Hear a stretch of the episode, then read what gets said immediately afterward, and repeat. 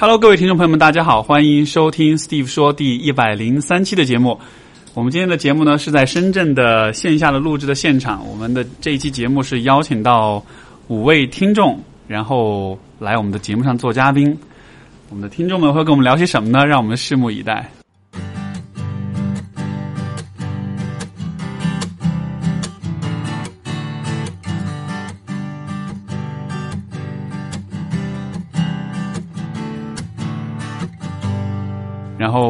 今天第一位嘉宾，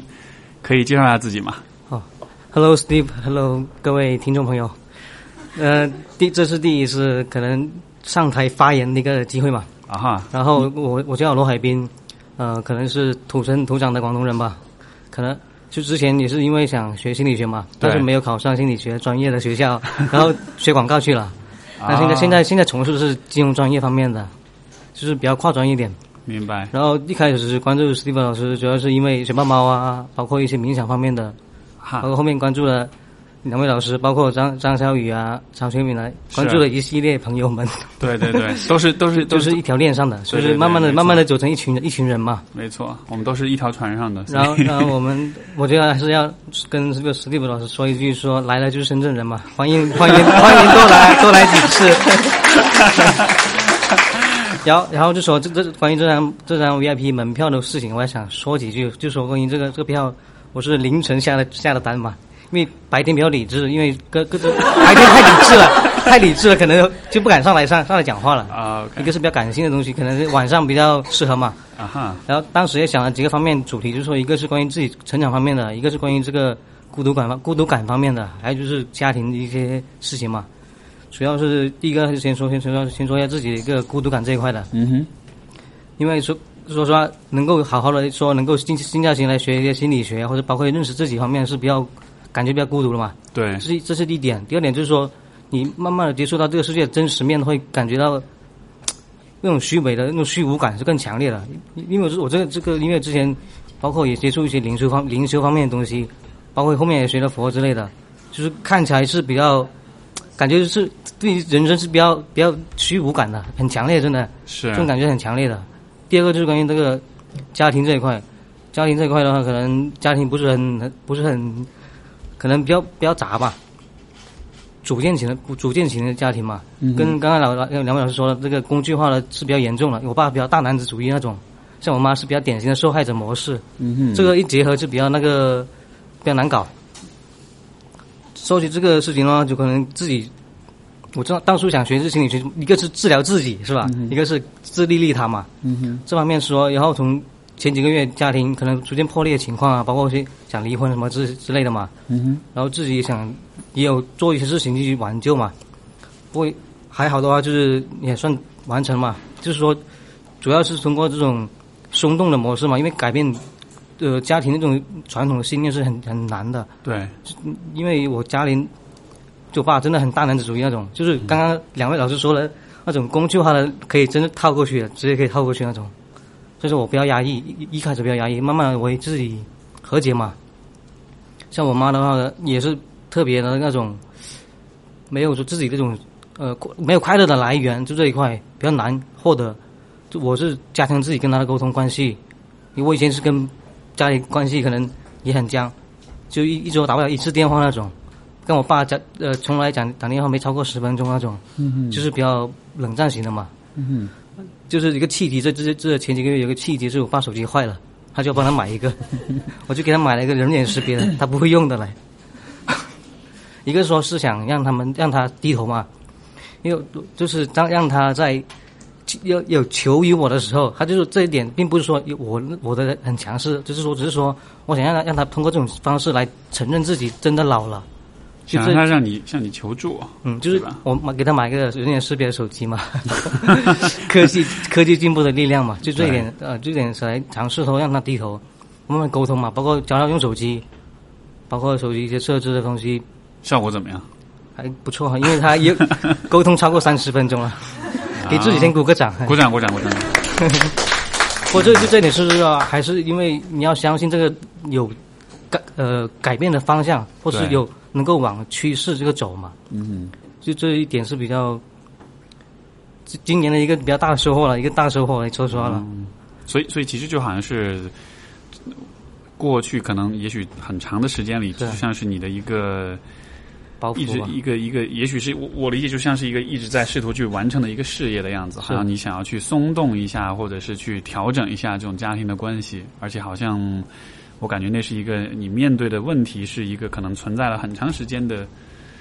就是很复杂的一系列的东西一。堵很厚的墙嘛一。堵很厚的墙，对。然后今年有了一个收获，有了个像是突破一样的东西。嗯、一个是可能真的是因为岁月的事情嘛，嗯哼，真的老了嘛。是，第第二个就是说，我觉得我觉得自己可之前没有主动的做一个比较好创造机会的事情嘛，嗯哼，不要太死板了。嗯哼，就说好像灵活嘛就说好像你自己的角色也是比较固定的说啊，我是这个孩子，我是是儿子，所以说我的角色就是能做哪些，不能做哪些。就是没那么束缚自己啊，就是说，呃，创造机会的点多了嘛，是，那那这一回，那我好奇这一回你，比如说，你看你做了这么一件事情，你找到这么一个契机，有了一个超过三十分钟对话，那这反这样的一个经验反过来，你觉得会怎么样影响你看待自己的方式呢？或者说，你看到了自己的什么不同的东西吗？就是说看到自己关于这个，就是在产品里面有个个 MVP 的概念嘛，就是这个是可以说一说，就是是小步小步尝试，快速迭代嘛。啊哈，就我找找到这个点，我一直在找找这个点切入点嘛，因为这个事情不不是很难做到的，我也找了很久。对，当当时是没有做，现在是做了而已，只是做跟没做的区别很大嘛。嗯哼，现在反过来影响自己，就是说对这个点能够复制到别的地方去嘛，嗯哼。不管是别的关系也好，都可以这样做嘛。我理解就是说，也许你以前对于家庭关系的那种你想要做的事情，可能是一个很宏伟的计划，一个很呃有有有点嘛，因为说实话，这个家里三代就我一个大学生，就家族相对比较比较传统一点，是比较偏落后嘛。是是，所以可能就是，也许你的期待是说我要做一个很大的改变，然后，但是其实那对你来说是很难的。感觉之前好像是可能是做了太多那种憋大招的行为吧。憋大招，没错没错，就这个是比较，就今年意识到比较大的一个问题，就是老想着憋大招，对，结果就永远都憋着了，就没有招了。没放就已经没技能没放好。对，是是，但是到但是现在其实是一件其实很小的事情，是，但是这件小事情反而能带来一些改变，让你看到说你好像不是完全无力的。就之前来说，可能还是自己太忽略了那种细细微东西。是，哎，我其实有一个角度啊，就是有一个问题，因为你讲了两件事情，一个是你的那种孤独感跟虚无感，另外一个是你好像在很努力的去，就是家庭当中想要去做一些事情，就你想要去扮演自己的一个角色，对吧？想要去改善关系什么的，嗯。包括两位老师，如果他们在听到，我估计也许有类似的想法，就是你看你在扮演这样一个角色，你想要去有点像是家庭拯救者的这种关系，是有点这种感觉。对对对，那你你能分得清楚这个角色和你自己之间的区别吗？有现在有点识别的模糊了，说实话真的，啊哈。因为承承就可能责担担子比较重，对。分不清楚你是担子还是你了，所以，所以有没有可能你的那种虚无感跟这个事情有关系呢？也有一部分吧。啊哈，但有一些还也是也有一些是关于社社会方面外在的，啊，这是内在的嘛。啊哈，还有之前呃也有关注这个自我教育这一块嘛，对。包括之前看张小雨的发的微博，关于他嗯。他建立一所学校啊，对。就是说就是呃，因为之前广告学都是比较偏营销方面的，都是 get 你的呃你单纯是来做一些营销方面的东西，然后后面抓你面的痛点，就是让你让你享受，让你快乐嘛。。对但是这里的用东西比较虚，但是这也是一个虚无感的一个体感受吧。啊，就是这种也是来自工作的虚无感嗯，就是职业方职业方面的，就是这种十万加。哦。哎，那什么事情或者什么工作是会让你有充实感的呢？你充实感，可能真正说是比较有，我我觉得我以后可能会做教育行业，是吧？去投奔张老师是吗？还还是有机会的。对，另另外一个就是说，我想我想我想问一下，就是，也十六 Steve 老师对张老师这个学校的一些看法，后后面有没有机会一起共事啊？我我我，他这个想法我没有我没有了解很多，嗯但是我只是觉得，就这样事情肯定是有意义的，嗯，就他具体要怎么做我不确定，然后他很多事情他是自己在慢慢酝酿，但是我觉得，呃教育本质上来说，它其实就是你联系到我们上一期节目，就是刚刚录完那个讲到关于工具化的问题啊，关于自我的问题啊。我觉得教育就是让人们就比较纯粹的教育，其实就是让人们看到自己嘛，就还是看到你自己是什么样的人。因为这个我之前都有讲过，这个这个这个点就是那个 educate 这个词，教育这个词，它的那个拉丁词根的意思就是把一个人就 to bring out somebody，就是把一个人带出来或者把一个人发挥出来那种感觉。所以就我我其实听你刚才在讲你的那个故事啊，就是我还是蛮能有共鸣，就是说，你看，其实你作为一个家庭的当中的一个儿子，而且你可能唯一的大学生，可能有很多的期待，然后所以，也许你做的很多事情都是去满足这个期待的，对吧？我自己的 我自己的成长经历中，像啊，我爸妈他们有矛盾，我也觉得啊，我应该是那个去去跳，就这其实是我就是每一个孩子本能的反应，我们都会想要去。做一个协调者，做一个关家庭关系的拯救者，所以我们都会在这个角色里面投入特别多时间精力。但是那只是一个角色而已，是一部分吗？是一部分，对。就我不否认这部分它的存在的意义跟价值，我觉得蛮有意义的。嗯。但只是说，这个角色有的时候还是会让人有点容易、容易、容易陷在里面，或者有点迷失在里面吧。会有点，因为是目前来说，这个因为很难摆脱家庭的束缚，没错，一点嘛。没错。还有之前是。之前学佛的时候，也有到山上山上去住过几天，住过几天，体验过，就那种感觉不一样，就是能够，就是当当当别人真正出家了，到那里那种感觉是很难够体会的。没错，没错，所以我就会觉得说，那其实就这不是全部啊，这不是生活的全部，对吧？就拯救家庭的那个，呃，我不记得我有没有在节目里分享过，我有一年就是，好像跟你爸爸去旅行是吧？啊，不是不是不是，这个这这这是很好的听众，对，记得很多细节。但就是本身是另外一个事情，就是说，呃，有一年我春节回家，然后就跟我父母，然后那一年反正家里面就是蛮大冲突的那样的。然后，呃，反正最后大家就是决定说，就我们以后就保持点距离，就不要这么，就不要不要。因为你知道关系拉得很拢的时候，其实冲突就会更多，距离产生美嘛。嗯。所以当时就这个整个这个事情就完了，完结了之后呢，然后就这个就恢复平静，然后，然后当时就呃，我那天晚上就我在跟我妈在聊，一边聊我就聊呃不是就是聊天完了之后，后来我自己回房间，我自己躺在床上，我在想今天发生的事情，有争吵啦、冲突啦，各种各样的事情，然后到最后我就开始我就开始就有一种很释然的一种。就开始流泪，但是很释然的一种流泪。为什么呢？就是因为那个时候我意识到说，哎，我觉得到了今天，我好像终于可以放下这个担子了。就是这个试图去调和他们关系这个，因为他们今天终于做了一个决定，说他们以后要保持点距离了。这样的话，我就不用在中间再去掺和这些事儿了。然后当时还觉得哇，好轻松，好放松啊，觉得有点像被解放出来的样子。所以，所以我我不知道吧，也许可能。可能你需要的也是这个，就你刚刚说这种感觉，在之前我爸给我打电话打打完电话的时候也有这种感觉，就是说，那种那种心里那个石头掉落地了，对吧？就是没那么没那么拘谨嘛。嗯哼，在家里可能之前没不敢说的话，你也会说。对。他会慢慢的接受嘛？对。就是一个松动的过程。没错，没错。就这一点。是，也许也许你还没有这条路还没走完，就就也许未来还需要买若干个手机，但是。但就但就至少，我觉得这这是一个蛮好的目标，去瞄着这个目标去走的。就是一个一个这这个契机能找到的话，就一个成功的体验。就是这个，就我做事情也好，不管是因为本身是金融金融行业这一块的，对，就是做这些事情，肯定要找一个成功的一个经验来做一个复制的事情，要做可复制嘛。是，不然的话，你只能做一次两次，后面也是会断掉嘛。对，我觉得，我觉得就是，就因为当我面对我们两个面对面说话的时候。就虽然我是在跟你讲话，但是其实我我更多听到的是你在讲，比如说父母啊、家庭啊或者什么的。但是其实对我来说，我面前的这个人是最重要的。是，就这个人是一切，对吧？如果你的一切就是在为了家庭而去努力的时候，那是会有点虚无吧？所以，就是你说你说这个是我我可能只只只讲了我家庭一部分而已。对，目前来说，因为。目前最近能够可以讲的经验就这一块，因为工作这一块比较忙，比较杂嘛，可能你要调整工作之类的，就因为大环境的问题嘛，就多说也没有意义。所以说，是说说说说这一块，还有就是关于这个，我自己给自己做了一个这种叫我我叫它我叫它为场景实验嘛，嗯就是我经常会去一些陌生场合，就是把自己丢到一个地方去看自己，能够观察观观察自己的样子嘛。你去你去了，让你觉得最尬的场合是什么？现在，no，主要主要是现在是因为呃，不知道大家有没有看看过那种《窃听风暴》啊？啊哈！《窃听风暴》这部电影也有哎，，等一下，先不要说电影，为什么现在是最尬的？就感觉是一个是被被注视，啊哈！一个是后面有很多人，前面有很多人。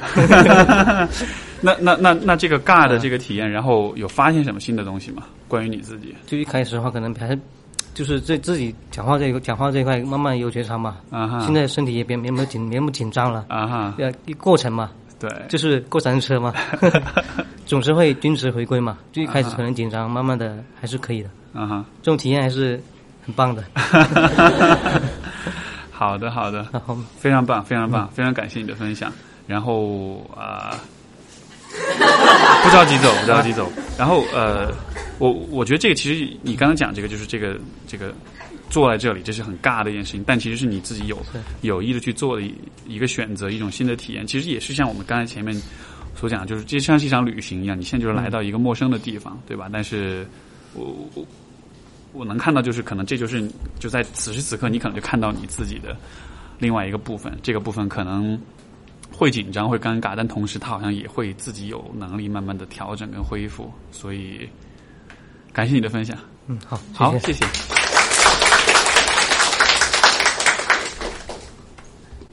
好，我们下一位听众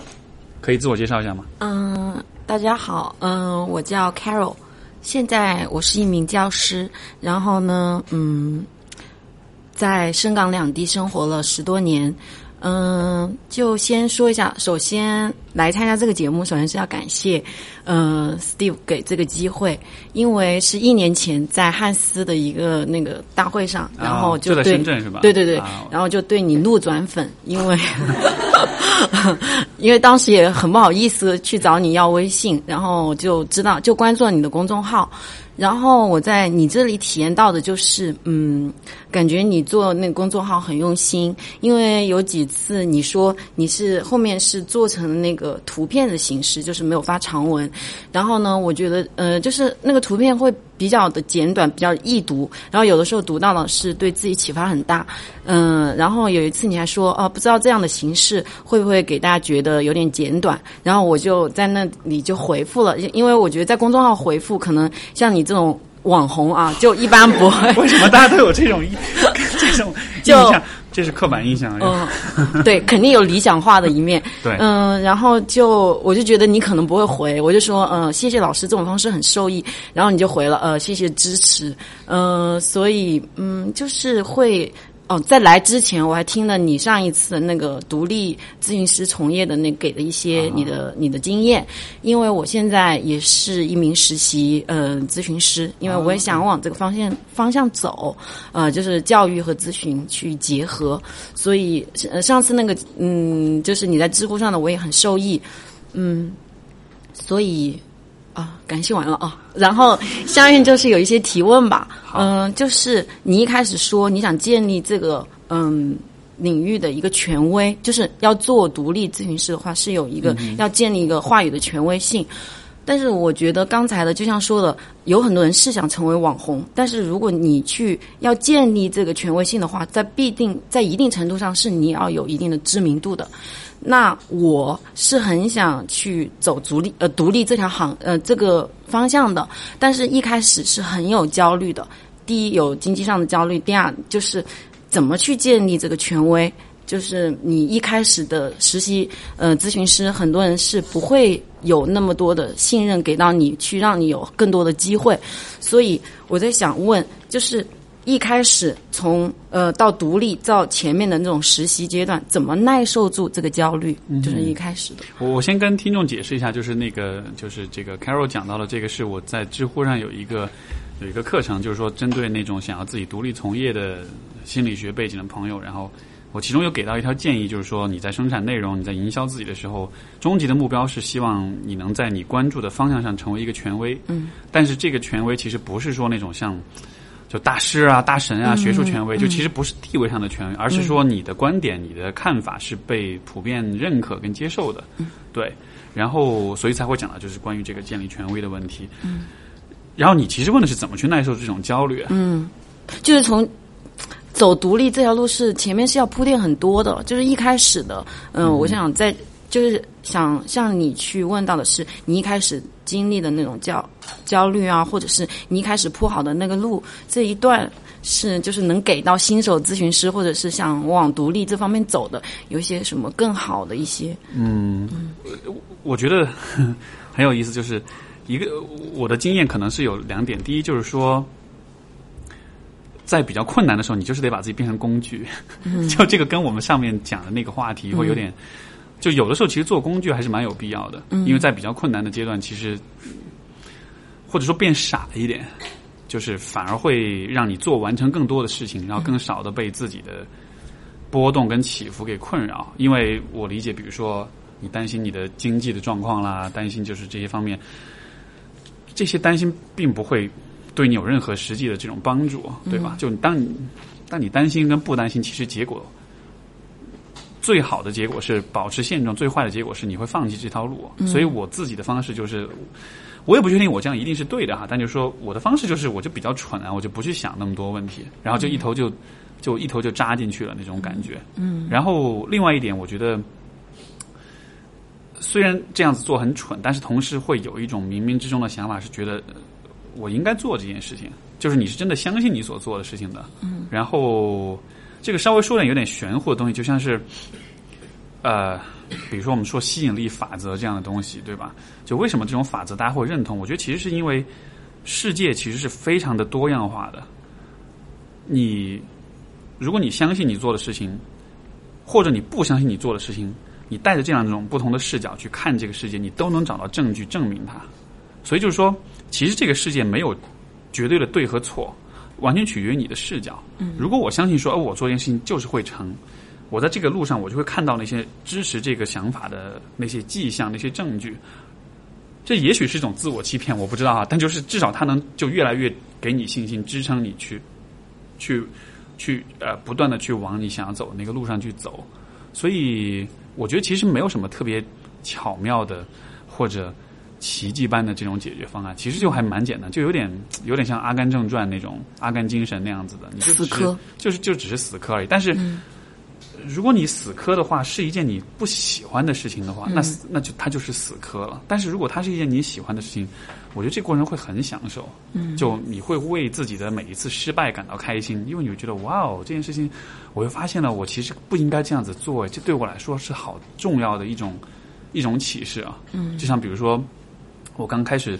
开那种线下课程的时候，有一次就只来了两个人，二十个人的课程就只来两个人，我对他们讲，我当时就。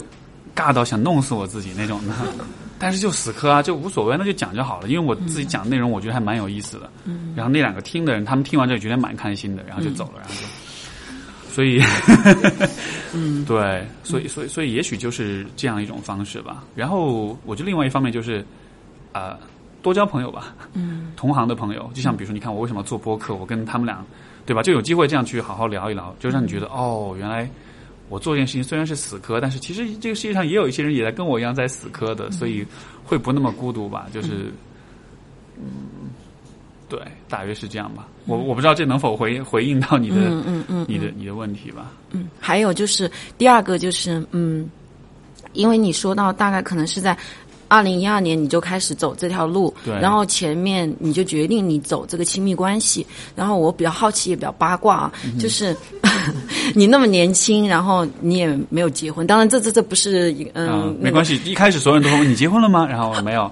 那你怎么你怎么帮我？所以这就是你当时是怎么去确定自己这个亲密关系这个方向的？就是在你还嗯就比较年轻，或者是没有那么多的。哎，不能说没有那么多精力啊，就是你还不，就是你怎么选的这个很复杂。我觉得就是像像什么嗯，像什么人际交往，或者我觉得比亲密关系，在我看来，可能是我个人的，我觉得亲密关系会更难。就是什么让你去决定你要走，就是选择这个方向的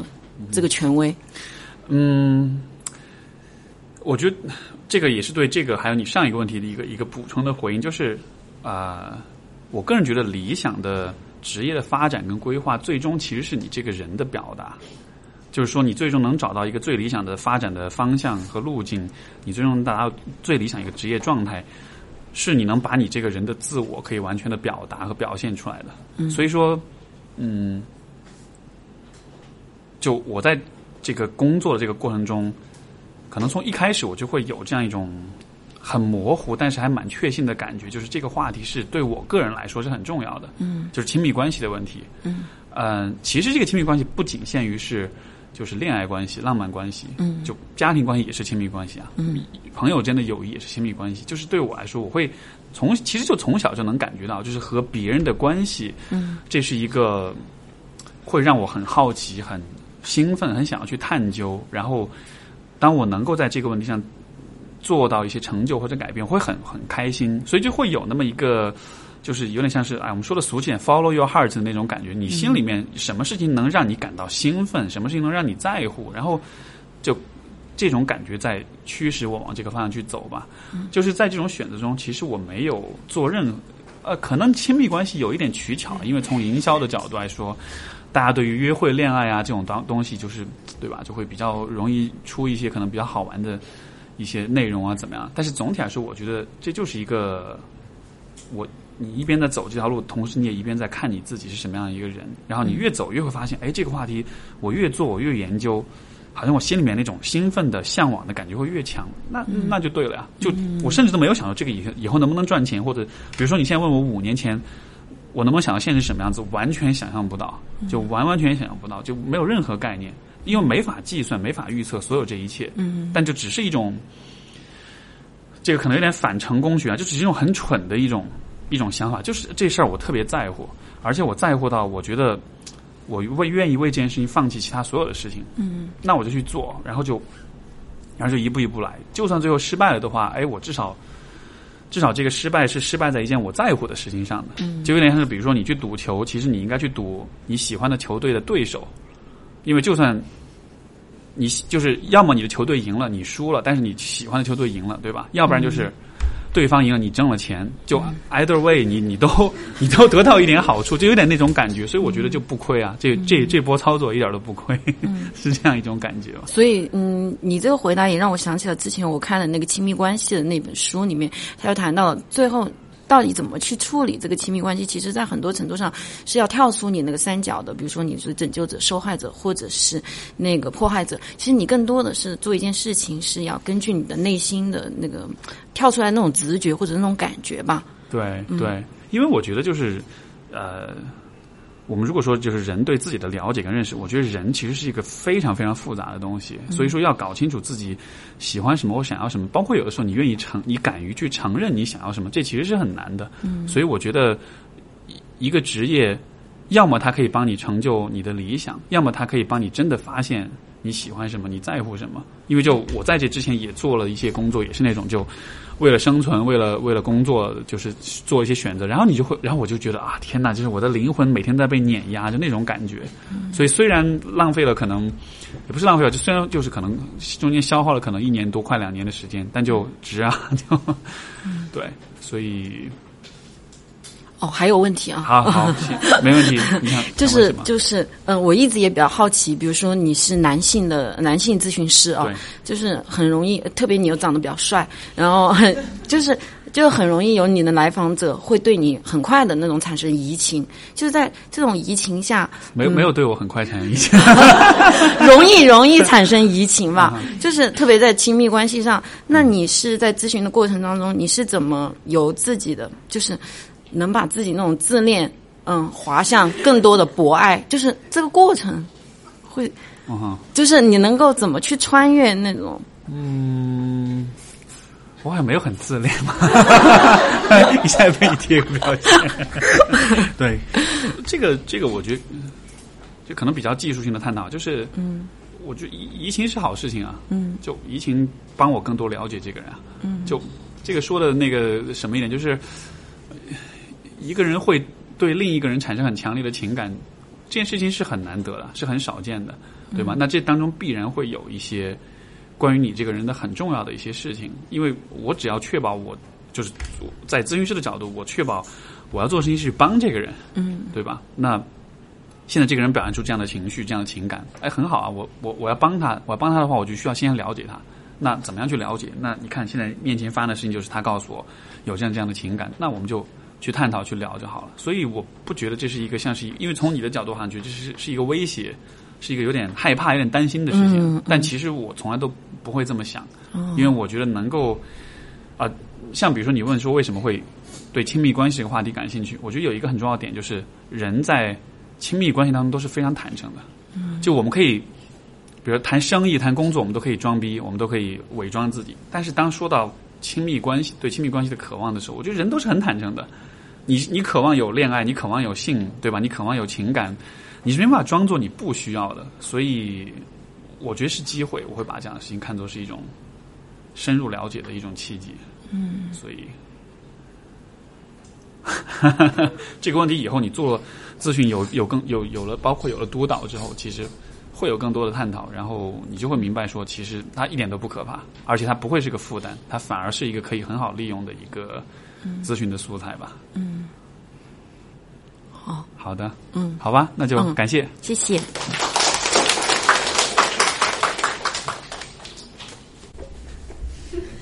好的，我们下一位听众自我介绍一下。呃，Hello，大家好，大家好，我我叫 Fish，Fish，对，好的，啊。然后想跟我们聊什么？诶，首先我要感谢一下，呃，就是感谢一下这个节目了，因为呃，从这个节目里面，我觉得听了这个节目，自己有很多成长啊。然后第二要感谢我自己很有好奇心，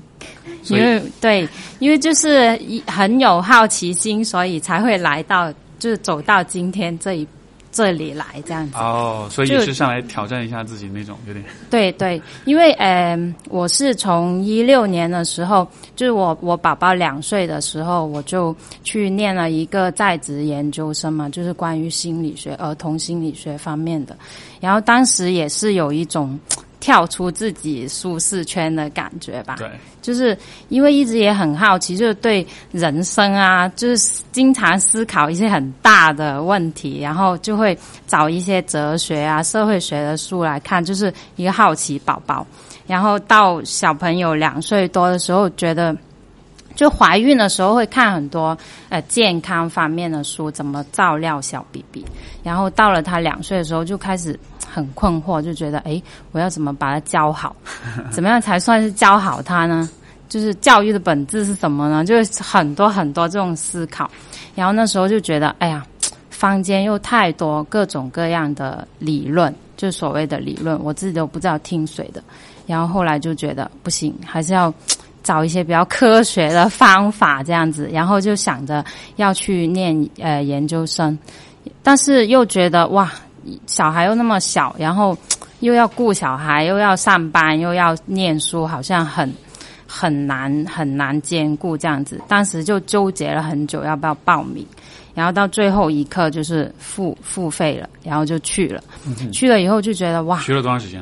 呃，一年半，就是是隔一个周末去上课那种。明白。然后我就去了以后，就觉得哎，还好当时付费了，就是就进入了这个心理学的 这个呃门以后，就觉得好像又打开了很多新的门，就发现了很多有趣的事情，然后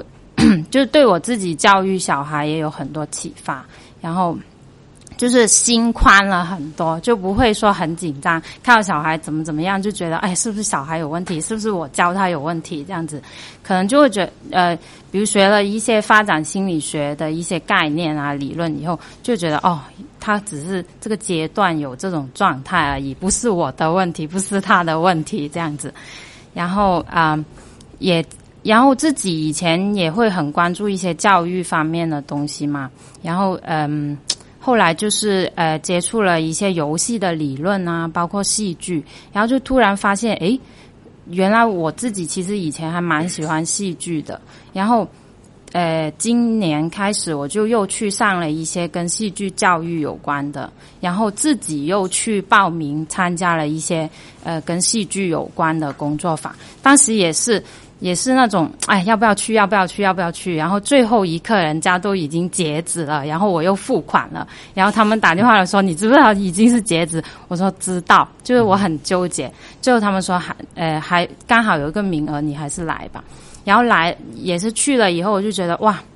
好开心，还好我又付了款，就去到那里又认识了一群很好玩的朋友，也是跳出了我的生活圈子。然后，而且在玩戏剧的过程中，我觉得他给了我一个比较安全的空间，因为我可以去呃呃，我我我去参加的工作坊是叫一人一故事嘛，就是别人分享他的。呃，真实的故事，然后我们即兴表演这样子，然后在这个过程中，我又觉得，哎，我又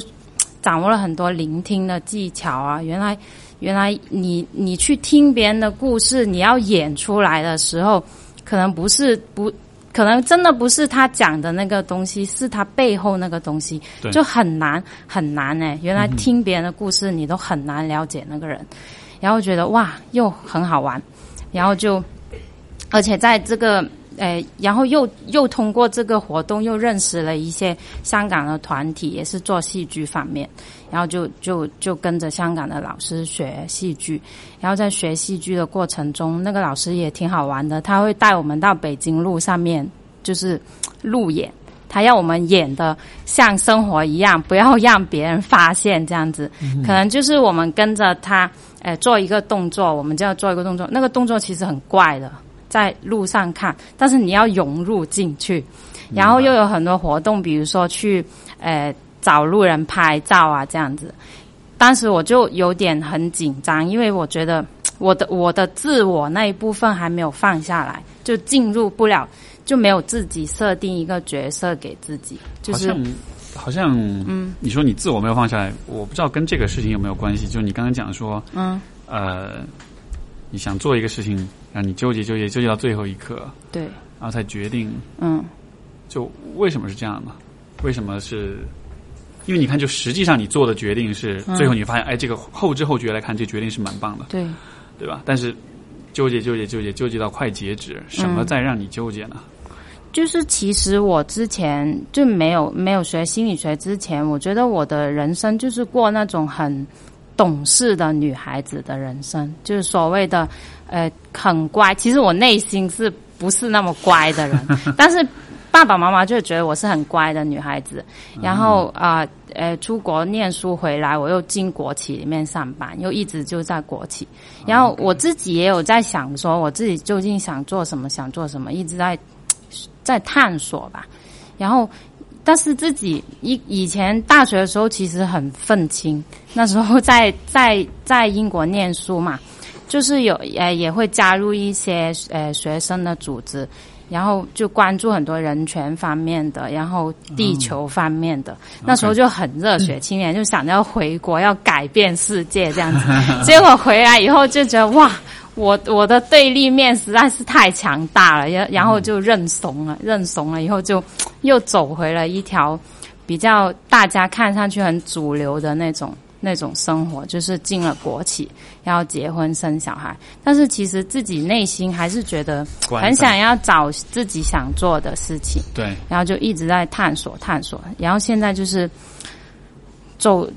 所以就是呃，最后一刻付款的时候，就是想着，哎，豁出去了。反正以前就会想说，哎，做这个事情有没有用？有没有用？就会一直在想有没有用做这个事情。是不是是不是有用才是乖的表现？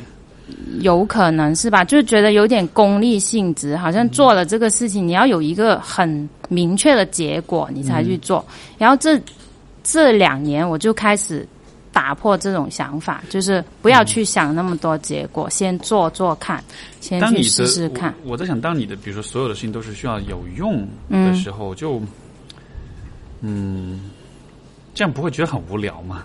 对呀，所以以前就是觉得很无聊。因为因为你说的有用是什么层面的有用呢？是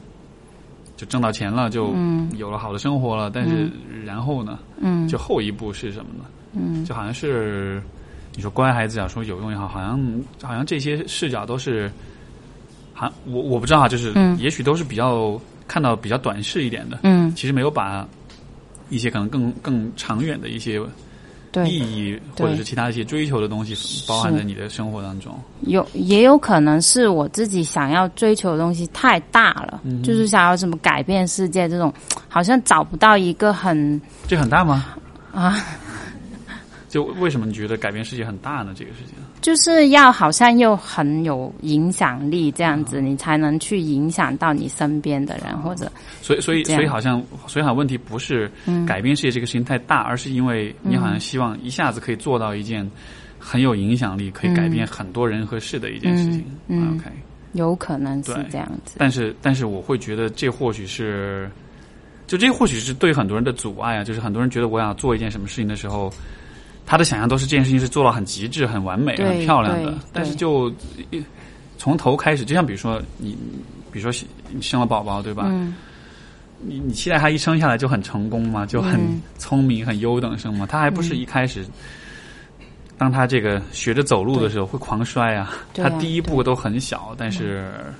好像最终他成为一个很成功的、很让你很很认可、很为之骄傲的人，是需要一些时间的吧？嗯我我倒是觉得，哎，改变世界这件事情没有你想的那么难啊，只是一开始的事儿会很小。嗯就你没有办法一上来就像联合国秘书长或者是国家总统那样，在那个层面上去做什么影响。嗯但是这个这个理想本身，我觉得，我反而觉得这是这这个世界上最容易实现的理想，就改变世界。嗯因为你的其他的什么做有用的事情啊，就是挣钱啦、嗯地位啦、权利啊，就这些东西。你坚持不久啊，因为这些东西跟你这个人没有必然关系。我觉得，所以也是学习心理学以后，就会多一些时间放在自己那里，就会想说，诶，我做这件事情，我有什么体会，我有什么感受。然后我去玩戏剧的时候，我就觉得，诶，有很多事情原来我也敢做，就是我也可以把自己就推推出这个舒适圈，把它越推越大，这样子。对，而且我觉得，就从你小孩的角度来说，嗯，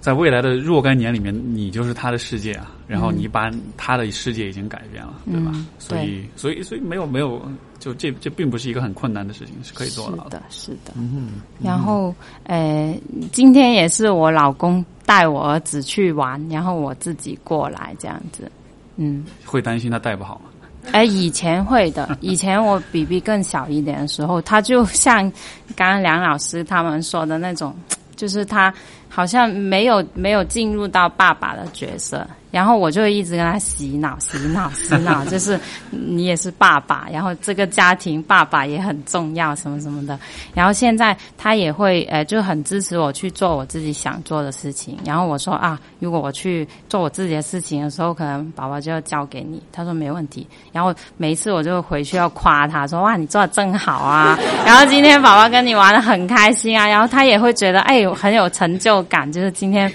宝宝很想跟我玩，然后玩的很开心，这样子。到底谁是宝宝？好的，好吧，那就感谢你的分享。OK，谢谢。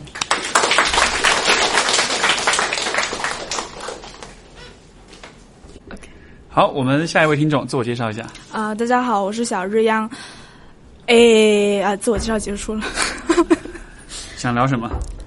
呃，我觉得今天来还是蛮赚的，除了有三位老师的分享之外，我发现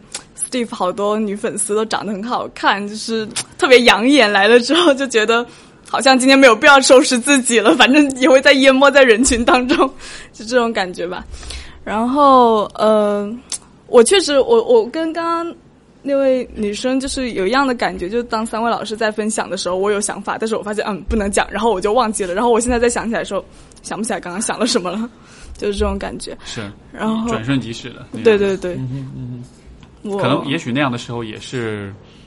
你自己某些东西被触碰到了，所以他好像被有机。我我其实理解你这种感觉，我自己听别人的播客，也有的时候会注意到，好像别人的某个想法会触到你，然后你的这个部分就冒出来一下。，对。嗯哼嗯哼，哦，我关注你也挺久了，我好像是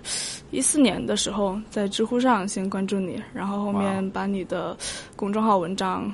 看完了，而且看了很多遍。就是当我是当我的朋友跟我聊啊，我有个什么什么问题，我说、哦、有篇文章你可以看一下，然后我就推给他的这种。我最早写文章其实就是这个目的，嗯别人来问我什么，我说这篇文章拿去看呃，，对对对，就是这样子。我说，然后不用不用费口舌了。对对对对对，然后后面就去年开始听你的播客嘛，对然后我我到现在为止印象最深的还是你和曹学敏的，啊，背叛后的生存指南。对对对对，就是那一期，因为我印象我记得特别深刻的就是，他说他在被背叛之后，他还要健身。然后一边健身一边流泪，当时我觉得那个特别有画面感。对然后因为那个时候正好也是自己状态比较差的时候，就也是抑郁症嘛，对然后就去看心理医生，呃，就聊一些，反正就聊一些东西吧。那个时候就觉得听你的，就每周三的时候听你的播客，会觉得比较放松一点。这样嗯，是，所以其实其实之前是经历过一个比较艰难的阶段，这样。就是这一年吧，因为那个时候他那一期也是二月份还是一月份的时候，忘了。嗯，差不多，去年春天的时候吧，好像是对。夏天我记不得了，就年初的时候，然后，嗯然后那会儿就，就是反正很多压力，就是一般一般就会这样累积起来。你可能开始的时候觉得啊，我扛一扛，我不用休息，我可能就可能会过去了。然后后来发现压力越来越多，越来越多，然后堆起来的时候就觉得嗯不行，我要去找医生，我要去聊一下这样的。嗯是所以我今天来其实是想问一个问题吧，虽然说也关注你很久了，讲道理也应该清楚，但是还想问一下。看我有没有文章可以扔给你。对对对，比如说，嗯、如果说你长期的压抑自己的那种情绪，这种怎么样去改善吧？这样子改善这种习惯，因为比如说在外面我好像看起来是这样子，可能回家我就哦想到一件事情我就哭得好惨好惨，啊然后然后每天都这样，每天这样无限循环那种，但出来就是很正常，很看起来好像很开心那样的。嗯哼，嗯哼，我觉得可能女生可能会稍微好一丢丢吧，但男生可能感受更明显，就是他不管心里有多么痛苦，他在外面就觉得啊、我一定要变得很坚强，我看上去一定要很 OK 的那种样子。嗯，或许这个问题可以从就是自爱的角度去看。嗯，就其实刚才上面节目我们有已经我我我有讲到一点点这个方面的东西，就是说，嗯，因为人是分很多很多不同的部分，对吧？比如说你有开心的一面，你有哭的一面，你有会掩饰的一面，你有工具的一面，你有很多不同的面。然后我觉得很多时候我们会觉得，所谓自爱就是把你最认可的那个面发挥到最大，对吧？比如说。我很会挣钱，我就狂挣钱，然后我特别骄傲，我觉得这就是自爱，因为我觉得啊，我很认可我自己喜欢挣钱。但是这样的自爱是有选择性的，它其实只是把你对自己最认可的那个部分拎出来了，然后对这个部分大加赞赏。所以说，比如当你在你讲到，比如说你在外面别人面前会展现出就很开心、很活泼或者很这样的一面的时候，我想这个面也挺好的呀，就你能够。你能够就是调整自己的情绪，能够让别人给别人生活带来开心，就这个部分是值得认可的。但是这其实只是你自己一个部分，呃，因为我觉得要做到，就是其实对自己是，就就我就我不知道，比如说你说到这一点这个点，你或者是大家会是怎么样的感觉？就是你爱你自己嘛？就当说到这里的时候，我觉得可能很多人会想到，我有哪些优点，有哪些缺点？我很爱我的优点，我讨厌我的缺点，对吧？但是。当你这样有选择性的对待你自己的时候，我觉得这可能就是一种，就就好就好像是你，比如说你爸妈，他告诉你，我喜欢你成绩好，我喜欢你听话，但我不喜欢你淘气，我不喜欢你有创造力，有太有想象力或者太叛逆或怎样的。所以，所以当你讲这个情绪的这个压抑的这个部分的时候，我觉得也许可以从从这样一个视角来看，就好像是你对自己的某些部分是是批判的，是有选择的，是是是不太认同他，是想要让他。到角落里躲起来的，不要不要不要出来烦我的。但是实际上，他又这些情绪，他又还是会出来。对，就嗯就像你说到就自爱这个事情嘛，然后我昨天我就会想到说，我会觉得啊、好像就是不爱任何人，不爱自己，也并不爱你任何亲近的人，而且而且我其实没有很亲近的朋友，就我觉得我没有很亲近的朋友，虽然我们可能真的很亲近，是就是感觉好像自己跟自己的呃某一部分跟另外一部分是脱节的。我我就记得我有一个同事，她说到她男朋友，她男朋友就会觉得她不是特别爱她，嗯她只是因为一些责任或者因为什么跟他在一起，就爱情的那个部分很少。但是呢，其实那个女生感受到的是，这个男生其实是很爱她的，很多细节啊，很多一些生活上的一些事情吧，表现出来的那种爱情是，就相当于说，他对他自己的认知是有问题的，他他觉得这不是爱，但其实这是爱。所以我有的时候也会有这种感觉，就其实我的表现可能是表示我喜欢这个东西，但我理智上觉得我不喜欢，哦，我没感觉，就是这种，就听上去好像是你对那个感觉的那个部分还蛮不信任的，对对对对对对吧？就你对你自己的感觉好像还蛮不信任的。有了一个感觉之后，你会立刻去否定它，你可以立会立刻找到一个什么说法和理由去去去批判它的样子啊。那这很有意思。那为什么是这样的？为什么是对自己这个部分是批判的呢？我觉得这个就是可能觉得，嗯，唉，真的要当面说吧。你可以自愿自愿，对对对。呃，确实是，我觉得可能有有的人可能会有这种同样的感受吧。就有的时候你会觉得你表现出来一个特别喜欢的东西，嗯首先它可能会成为你的一个弱点，因为你特别喜欢它。嗯这这，我我前前前几天我有个同事也跟我讲，他是一个男生，他特别喜欢跟我跟我分享他的一些在性上面的癖好，然后然后我就会觉得说啊，你为什么要跟我讲呢？我是个女生，我我其实我我对女生没有任何感觉，你跟我讲了其实没有任何意义的。他说，但我说你不能跟男生讲嘛，他说跟男生讲的话就不可以分享这些东西，就是是你的一个弱点嘛。啊我有的时候就会有这种感觉，就会显得好像你跟男生讲你的性，就男生跟男生讲你的性癖好，就显得有点，也许没面子或者怎样。对对对对对。然后第二个就是，如果你特别喜欢，可能喜欢一个东西，可能会不会有这种感觉吧？喜欢一个人的时候，对，你失去他的时候，那种所以就好像是当你向一个人表达你对他的喜欢和依赖和需要的时候，这个时候好像你是不太信任对方会给你比较积极的回应的。对啊。那所以这个问题其实也很简单，找到这样一个人，找到这样一个愿意积极回应你的哦对啊，我我喜欢的人也想啊，啊，然后然后这也是一个最近的出现的一个问题吧，就可能是。因为抑郁肯定是很多方面啊，工作啊、学业啊，然后还有人际关系累积起来的。之后我就出现了一点那种有点社交回避的状态。就我现在整个圈子只有同事，而且是属于上班我们会说话，下班我就不会跟任何人讲话。我也，呃，像刚刚那个男生，他还会跟他父母就打三十分钟电话。我我从我从我上大学开始，我跟我父母打电话，一般就是我没钱了。就就没有，就是就他们也不关心我，可能他们不知道怎么关心，就是不知道应该问些什么东西去、嗯去跟他跟我聊，然后我也不知道要聊什么，所以我们就处于我只要出出远门之后就联系不上的那种状态。就他们问我，我可能会回答，但是我不会主动讲我的事情。他们为什么会不知道怎么关心你呢？就就这个状况，你怎么看待呢？其实我觉得我父母也是那种比较典型的，就就就就就你这样说，就听上去好像是你是一个很难被关，就好像要关心你是一件很难的事情的样子。但是很难吗？可能他们每次问的点，我都觉得没有什么好问的。比如说，你吃了什么呀？最近天气冷啊，多穿点衣服啊，这让我完全没有办法回答。那那你想让他们问你什么呢？不是说，你最近有什么有意思的事情啊？或者说，呃，你在外面有没有什么，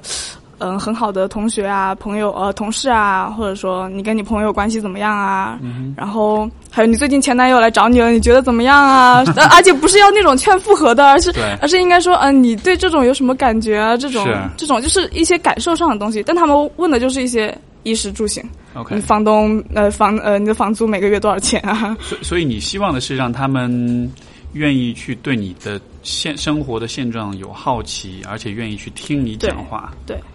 这很难吗？这很难做到吗？很难。其实我我从我我是一月份开始就接受心理咨询嘛，啊然后接受这个之后，我就会尝试去跟我父母去去聊吧。然后然后可能也是因为做了咨询之后，你会发现你们当之前的相处很多都是有问题的，你会对那种有问题的部分特别敏感。嗯比如说，有些时候我父母很想讲话的时候，因为我是那种比较照顾别人的情绪或者说别人的感受的那种人，嗯他们想讲话的时候，我一般都会听得比较认真。对就可能我真的很很忙，或者说，但我会，我只要回家了，我就绝对是百分之八十的时间都在跟我父母在一起。嗯就除了睡觉啊，吃呃，其他的一些出去玩什么的。然后，但是有的时候我可能觉得我想讲一个什么东西，他们没有很认真的听，那一瞬间我就不会再讲了，就啊等到他们再说，哎，你刚刚要说什么，我就说啊，没什么，就是这种。所以就好像是还蛮忽视和自我忽视好像同时存在的样子、啊。，对，就他们可能不会感受到你做了些什么，但是，但是你就会觉得，呃，你做那些事情没有被看到，然后他们也给不了同样的那种对待的方式对你。这里面可能有，也许有很长的历史，或者是很复杂的我我觉得是要和心理医生去讨论的对那种是是是，我理解。但就就我觉得只是一个相对来说可能比较简短的一个回应是，我会鼓励就是大家在和父母相处的这个过程中，尤其当你就是越来越成熟，你自己作为一个独立的成年人，我觉得其实需要是需要反过来去去反哺你的父母，或者说去训练他们，就。因为有的时候我们会高估父母的成熟度，我们也会高估父母的复杂性。我反而是觉得我们的上，因为你的父母大约是六零后，嗯，对吧？就我觉得那代人其实是非常简单、非常单纯的。对所以我觉得有的时候反而是要把他们当做是被需要去训练的对象，就你得告诉他们要怎么做，因为他们的父母给他们的指导就更加的少，所以他们其实是没概念的。对所以我是觉得，就当然这个更多的、更深入的，去跟咨询师聊会比较好。但是只是我觉得这样一种意识会对你有帮助，就是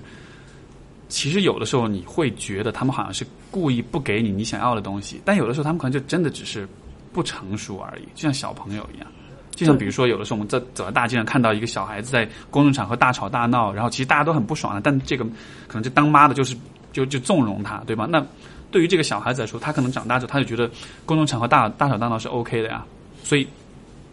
当他比如跟他周围人相处的时候，他那种性格就会让人很不喜欢。所以你是站在你是在你看到他的这个很不喜欢的这一面，但是可能你没有意识到的是，这也许不是他自己刻意选择，或者他认为他应该这样子做，他可能只是没有人告诉过他应该是怎样的。所以我倒是觉得。像我自己的经验当中也是这样子，就是成年之后反有的时候你需要反过来做你做他们的父母，去告诉他们怎么才是对的。尤其是其实你告诉我你想要的东西，我觉得没有那么复杂，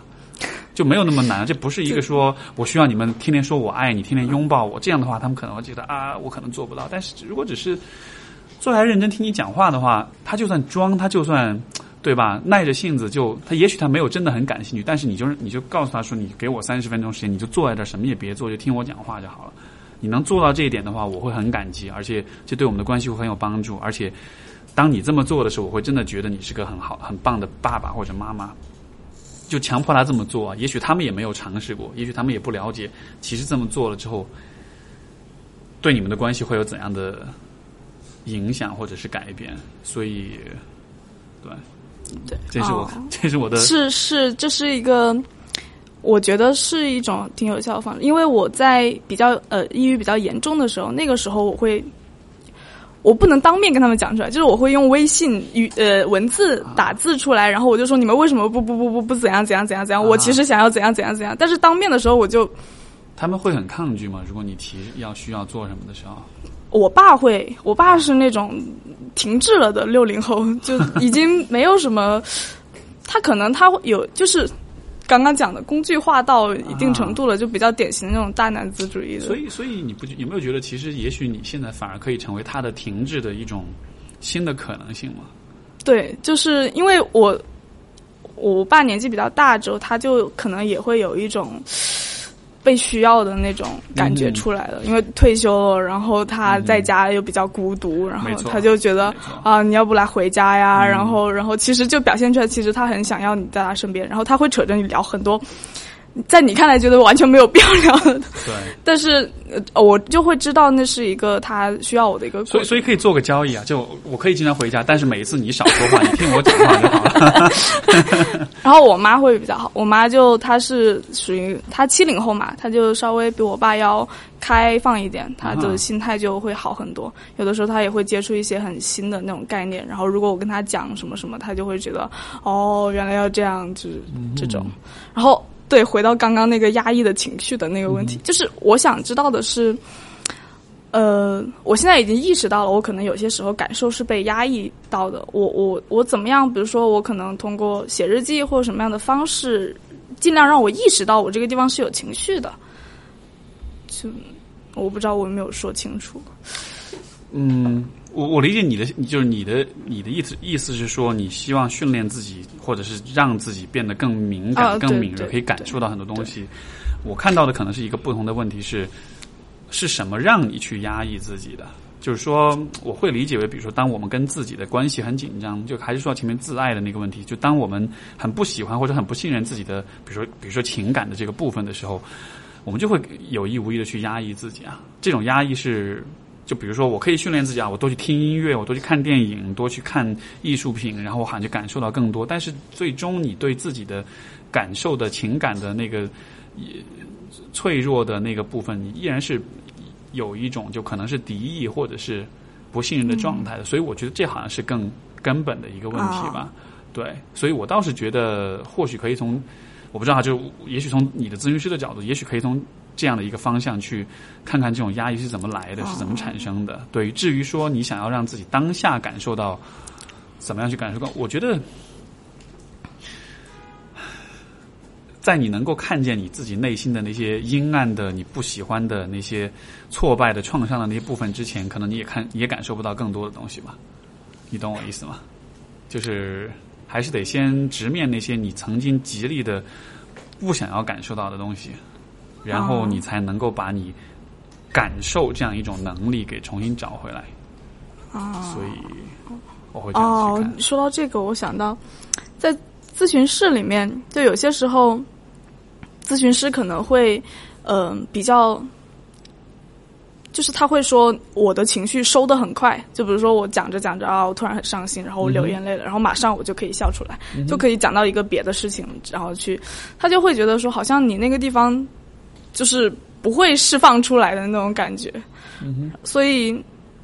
因为我我现在就是这两个月状态好一点，我就暂暂停了一段时间嘛。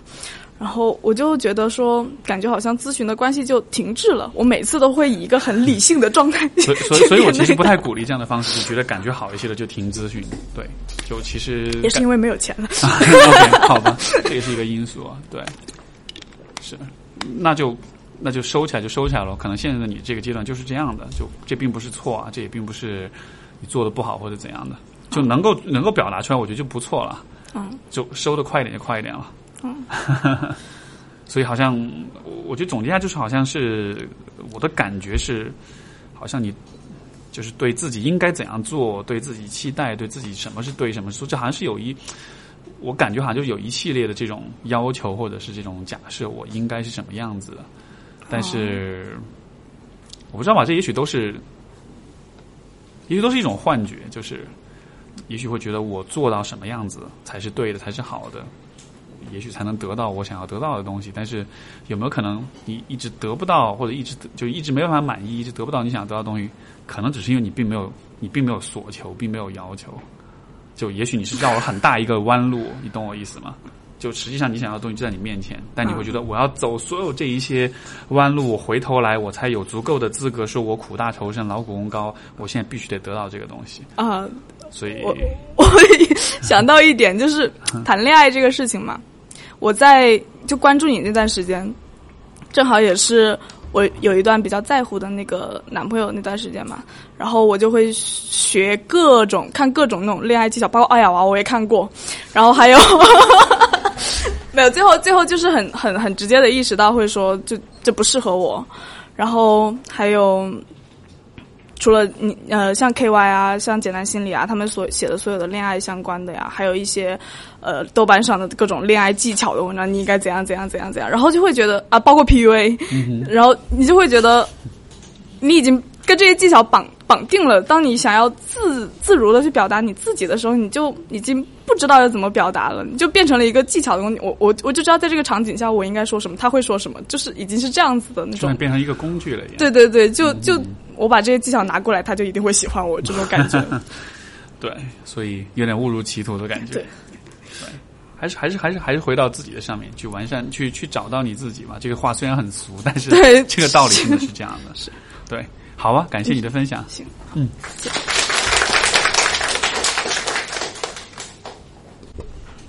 好，我们下一位听众自我介绍一下。啊、大家好，我叫 Evon，然后今天是第一次来到这边，然后参加类似这样的座谈会，然后也非常的开心，对，老干部做因为，我觉得他像是一个，也是一个您的一个知识的一个传播，因另外一个也是一个分享会吧，然后也很开心，然后见到几位老师在这里，然后呃，其实说到怎么。了解到呃，Steve 这一块这个电这个电台还蛮蛮蛮有意思的。一开始是我听网易电台，然后就一个巧缘的机会，然后听到了，然后刚好那一期是您播的是，您说您设置了一个粉丝群，然后五百个人，然后就要就要截止了，然后我就马上加了那个二维码，然后就进入到这个粉丝群，然后可能因为一开始太兴奋了，然后我就说非常期待，然后 Steve 老师深圳见面会，然后 Steve 老师回播说，请你不要在群里面散播谣言好吗？我并没有，然后我当时就哦 OK，然后所以就这引发了我一个思考，就是。我认为每个人每一天在面临很多不同的事，都会出现很多很多种内心的一个冲突，可能就是一个平常的一个自我和一个和一个特异化的自我的一个冲突吧。就比如说，平常举个例子，平常我是一个很善良的人，或者说我非常的友好，可是突然有一天，因为某种特异的事情，导致了他触发了我内心一个邪恶的一面。然后这就可能让别人对我挑出了，就可能如果他是刚认识我，他可能就给我贴上了一个这样的一个标签，然后他可能就导致了我日后跟这一些人相处的时候，他会就把我任务定成你就是这样子的一个人。那这所带给我的一个冲突，就是会导致我内心有一种焦虑感。所以我说了，你不要散发谣言，以后你永远会觉得我会讨厌你了。呃，不不不不不，我我是说，就是说，呃呃，生生活中吧，我明白。对就是一个特异化的自我和一个平常化的自我的一个冲突的情况下，然后我觉得就是我想请教您如何去缓解这种冲突，或者是说如何去如何去抒抒发这种焦虑感。我不太理解你说的特异化的自我指的是什么？呃就你怎么定义？就比如说，呃，我的定义就是，可能我平时走一条这一条路，然后每天都走这条路，嗯诶，突然今天我突然想换另外一条路走，那我就换了另外一条路走。嗯但是这两条路导致的对我的结果是非常不一样的。对它对我内心产生的一种影响也是有一个冲突在里面的。但这种冲突就会对我产生一种焦虑感，因为这不是平时的我，这是今天的我。那我如何去缓解这种冲突的焦虑感？为什么要缓解这种冲突的焦虑感呢？因为它会让我一直非常的焦虑，会纠结在这一块，说，哎，我我到底有没有做对？我要不要继续走这条路？所以你是想过一个没有焦虑的生活吗？呃，就你的就是就是说你的没有就。你的目标是什么呢？因为因为我理解，其实要缓解自己的焦虑，就是人是会缓为了缓解自己焦虑做很多很多事情的。对但是一个没有焦虑的生活，对，是就这是你终极的追求的或者渴望的生活吗？呃，我并不是说消除这种焦虑感，而是说如何去去缓解这个焦虑感。可能我刚才举的例子不太的 不太不太那个适当，就比如说是呃，可能比如说我一直是一个比较呃害羞的人，或者是自卑的人，可能通过成长的经历，然后我慢慢的开始去明细自己，然后了解自己，并且去认知自己了之后，我可能知道某一些一个跳出框架的一种一种模式会更适合我的一个发展。那这个时候，我可能会跟过去的我会有一个冲突。好像好像是你对自己的判断都像是那种我我对我自己做出了一些最终的结论了，然后我以后就按照这个结论来了，就好像是你很我我不知道，我感觉好像是蛮容易对自己下结论，我应该是什么样的。嗯哼，然后，然后每当你的一些新的体验和这个结论有冲突的时候，你觉得啊，我好像不对，我好像做错了。嗯、怎么讲呢？我我不知道我是这种感觉，我不知道你怎么看。就是我会有一种就是。我喜欢去呃挖掘自我，然后去思考，然后再跳出这个框架，然后再寻找一些可能更适合适合自我发展的一些点。嗯，能举个例子吗？嗯，怎么讲？呃，举个例子说，比如说，呃，可能在过去的经历中，我是一个很缺乏安全感的一个人，然后在，但是我并不喜欢我缺乏安全感这一个状态，因为它会让我非常的焦虑，非常的让我觉得失控。那可能在成长、慢慢成长的经历中，然后遇到的人会慢慢的让我开始呃鼓励到我，给我给到我力量去冲破这个点，但可能这就跟过去的我形成了一个对抗。嗯，所以好像过去的我是不好的，我得变成一个更好的我，就是一对个，会有一个这。个节点在里面。那这样子岂不是会把自己就还就对自己好像还蛮评判的？会有会有一点这样子，因啊为我觉得我还是一个对，就是有就是要求吧，各种方面的要求会比较要求，框框点的那一种所以种，所以焦虑是来自于要求。也会是我觉得。啊但是就比如说你提到不安全感这一点，就你你理解自己为什么会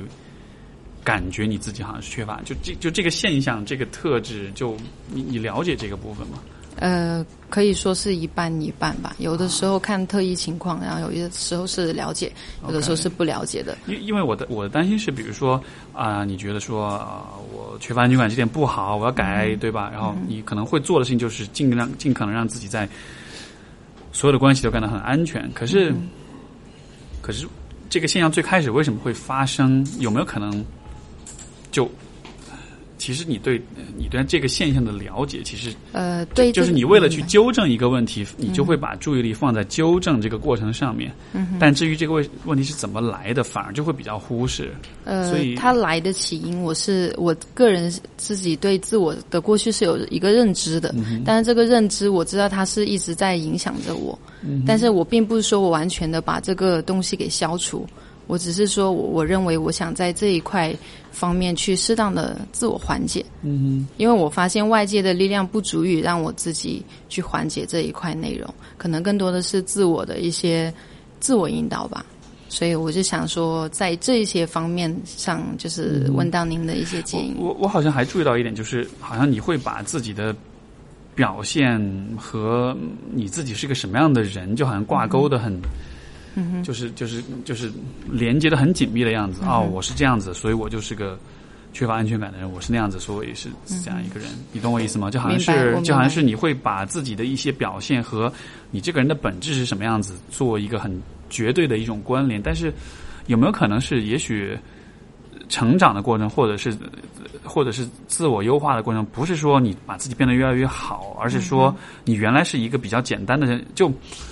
就有点像，比如说你你这个人原来的分辨率很低，嗯哼，但是成长光是把自己分辨率变得越来越高的过程。对，最后那个大的画面其实还是差不多，但只是说很多方面变得更细化了。是所以说，比如说关于不安全感的问题，以前你会觉得啊，我是个不安全的人，现在然后可能分辨率更高了之后，你对自己的评价可能是我的不安全的更不安全感的问题在哪些情况下，哪些人怎样对我的时候，我会有这样的感觉出来。嗯，但是这不代表我这个人是一个不安全的人，对。你懂我意思吗？就好像是我觉得好像人的优点跟缺点到最后，你都会发现他，他都是，就像你用你的话，就是都是特异化的，就是没有一个。没有一些绝对的属性是是你是可以完全总结你这个人的，而是说如果你可以用一种更细分的方式看待你自己，这样子的话好像就不需要，这样的话你的焦虑就可以只是和那些具体场景有关系，而不是说你会为你这个人整体感到焦虑明白。就就就是您说所说的，就是对当下当时的一个情况，就是进行细分，就并不是说代表你整一个历程。就比如说，比如说你说的不安全感问题，像我在想，你说我会有不安全感的部分吗？当然会有啊。对，当某些具具体的事情发生的时候，我可能我会有很强的不安全感啊。嗯但是我好像不会因此就对我自己这个人进行批判，或者是否定，或者觉得这样子不好，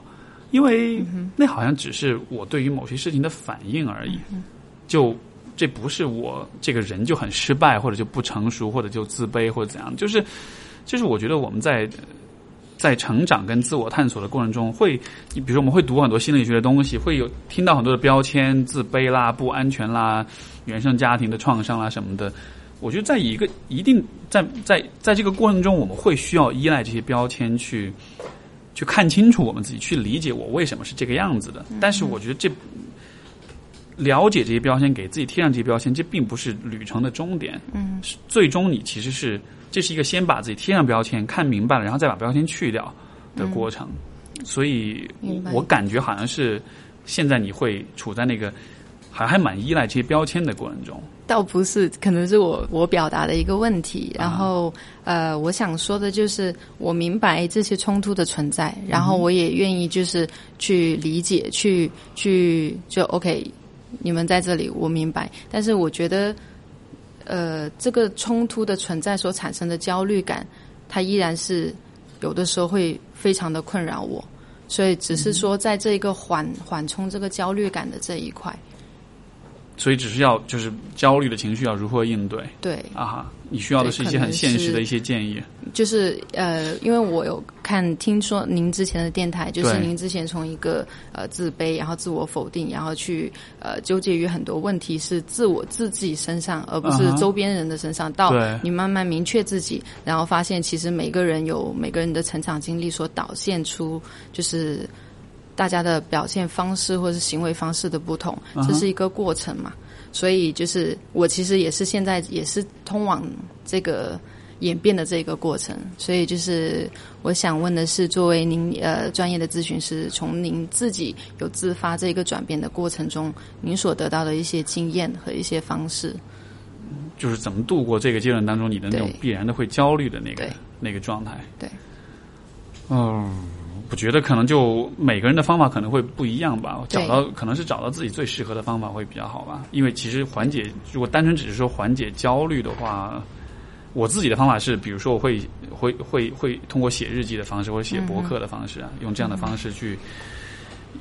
比如说以前我晚上经常会失眠啊，就有这种焦虑，然后就就可能就把自己的想法都写出来吧。写的过程是一个把它把它 verbalize 是把它表达出来，然后这样子的话，可能是会有一些帮助，或者说有的时候是呃通过阅读的方式吧，就是啊、呃我觉得当人遇到困难的时候，最好的方式就是去读一点什么，去学一点什么，然后有可能你学的东西跟这件事情是完全无关的，但是它有些角度也许是给你也可以触类旁通，让你看明白当下就是这个问题有些什么新的角度，所以这是我比较依赖两种方式吧。其他的话，诸如这种什么运动啦、什么冥想啦、瑜伽啦这样子，这些方式可能就都还蛮常见的。但就是我觉得这这取决于人吧，每一个人所需要的方式可能不同。对于我来说，比较管用的方式就还是给自己有这样一个空间，去把这个就不论是什么让你焦虑，把这个东西拿出来，好好的看看它，然后不同的角度、不同的方面去剖析它，然后。可能很多时候，当当你看清楚它是什么的时候，它可能就不会显得那么的难以处理了吧？对对所以明白？我不知道这有没有回答到你的问题吧？对，就是刚才在您表达的叙述中，其实有一个小点有有给到我一个启发，就是呃，你不不需要去以一个终极目标去贴定，就是你这个过程一定要做到什么程度，就可能就是 OK，你有你有焦虑，那么焦虑你适当的去缓解，但它依然是存在的。就可能在这一块，我会有一个新的一个启发。你你是会觉得就应该不要有焦虑哦，不是不是不是，啊？OK，对，我因为我个人是一个我不喜欢贴往任何事情上贴标签的人，但是我认为呃，人在不同的环境中、不同的一个呃感受中，他有不同的疼痛的程度，但这个程度并不代表你可以完全不痛，但是也不代表你不可以缓解它。是呃，而我所想提到的就是我们如何去缓解，就是这中间的疼痛。明白，对明白。好的对，感谢。谢谢，谢谢。